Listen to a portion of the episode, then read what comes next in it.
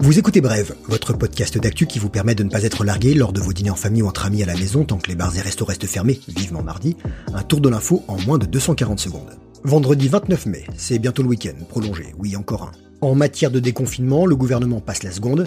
On vous parlera d'une centrale nucléaire les pieds dans l'eau. Vous trouvez que votre connexion internet est lente, ne perdez pas espoir. Pour finir, zoom photo sur les rencontres d'Arles et la plateforme Observez voir. Liberté, liberté chérie, j'écris ton nom. Je l'écrirai mardi. Le 2 juin, la liberté va redevenir la règle, a dit hier Édouard Philippe. Il a parlé, beaucoup parlé, et si vous n'avez pas retenu toutes les annonces du Premier ministre, voilà l'essentiel digne d'un inventaire à l'après-vert, car on n'est plus dans le rouge, mais bien dans le vert, presque partout. L'île de France, Mayotte et la Guyane sont en orange, faut pas être amer. Soyez attentifs, pour suivre, c'est haut en couleur, mais c'est mieux que de broyer du noir, ça soulage. Dès mardi, terminer la limite des 100 km, on pourra aller voir la Grande Bleue, dans les départements verts, parcs, plages, piscines et salles de sport, théâtre et musées rouverts. Pour se faire une toile blanche, pas de ciné avant la fin du mois, pour l'heure, pas de tapis vert non plus, casino mais aussi festival et boîtes de nuit n'allument pas la lumière. Pour les cafés, bars et restaurants, rouverture totale en zone verte, partielle en zone orange. Les franciliens pourront se jeter un petit ballon de rouge ou boire un petit jaune en terrasse. Espérons que le ciel bleu soit de la partie. Dehors ou dedans, il faudra prendre des gants ou les mettre, les professionnels ont des règles sanitaires strictes. Les parents, eux aussi, voient la vie en rose, les têtes blondes reprennent le chemin de l'école. Primo, les primaires, ouverture à 100%, idem pour les collèges où la limite de 15 élèves masqués par classe reste d'actualité. En zone orange, priorité au 6e 5e. Au lycée, rouverture différenciée. Les ados, vous êtes assez grands pour aller vous renseigner, c'est plus à vos parents de le faire. Pour le bac de français, on en perd son latin. Pas d'oral cette année, en première, la cloche a sonné. Pour la phase 3, rendez-vous le 22 juin. La vérité, ce qui m'inquiète le plus, c'est que l'eau soit si froide. Froide comment? Glaciale. Les Français ont inventé l'île flottante, qui dans la bouche est une explosion de texture et de saveur. Les Russes, eux, ont inventé la centrale nucléaire flottante, qui, en pleine mer, peut être une explosion catastrophique pour l'environnement. Elle vient d'être mise en service près de la ville portuaire de Pevek, en mer de Sibérie orientale, au bout du bout de la Russie. Mais Rosatom, géant russe de l'énergie nucléaire, rassure. L'énorme barge aux allures de porte-conteneurs, 144 mètres de long, 30 mètres de large, 21 000 tonnes, avec à son bord deux réacteurs d'une capacité de 34 MW chacun, est insubmersible. On n'avait pas dit ça pour Fukushima?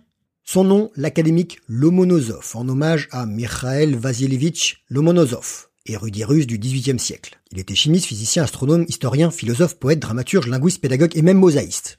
La centrale devrait couvrir la consommation de 100 000 personnes et servira surtout pour alimenter les plateformes pétrolières. Oui, la Russie développe l'exploitation des hydrocarbures dans l'Arctique. Greenpeace et autres assauts green parlent de Tchernobyl flottant ou de Titanic nucléaire. Décidément, Mère Nature a encore du souci à se faire. Le bon vieux son du modem 56K que les plus âgés d'entre nous n'oublieront pas, Madeleine de Proust sonore d'une connexion internet d'un autre temps. Et à l'époque, pourtant pas si lointaine, du temps il en fallait pour télécharger quoi que ce soit. Aujourd'hui, il est techniquement possible de télécharger les 73 épisodes de Game of Thrones version Ultra HD de 100 gigaoctets en une seconde. Pas encore chez vous, mais entre la RMIT University de Melbourne et le campus de Clayton de la Monash University en Australie. On vient d'y battre le record du monde de vitesse d'Internet, 44,2 terabits par seconde. Si comme moi ça ne vous parle pas, sachez juste que c'est monstrueusement rapide et ce n'est pas qu'une curiosité de laboratoire pour geeks ou nerds en mal de sensations fortes. Les scientifiques ont mis au point une puce optique, dont je passerai les détails techniques parce que j'en suis qu'à la quatrième page du mode d'emploi, qui peut s'adapter au réseau déjà existant. La fibre chez moi, quoi. Ce gain de vitesse pourrait être utilisé dans la télémédecine, pour les voitures autonomes, pour l'éducation, la finance et nos usages personnels. Certains en auraient bien eu besoin pendant le confinement. Si pour vous la photo se résume à se prendre en selfie et à poster sur Insta, c'est un bon début, mais pourquoi pas essayer de faire des clichés moins clichés? Gros plan sur les rencontres d'Arles qui ne pourront pas se tenir cette année, mais qui vous proposent de vous initier à distance à la photographie, c'est bon pour le développement, rien de négatif. Analyser une image, sa composition, son contexte, la technique, comprendre l'intention de l'auteur. De façon ludique, rendez-vous sur le site observezvoir.rencontre-arles.com. Observez ER. C'est gratuit.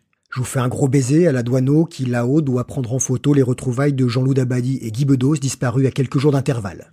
Guy Bedos s'est éteint hier à 85 ans. Il a dit l'enfer c'est les autres, le paradis aussi. Il y est. Voilà, c'était Bref, merci de votre fidélité. On se retrouve demain pour Bref Sport avec Maxime Sorel, skipper VNB Mayenne. En novembre prochain, il prendra le départ de son premier Vendée Globe. Pour votre brève actu, rendez-vous non pas lundi, c'est la Pentecôte, férié, on va souffler comme l'Esprit Saint.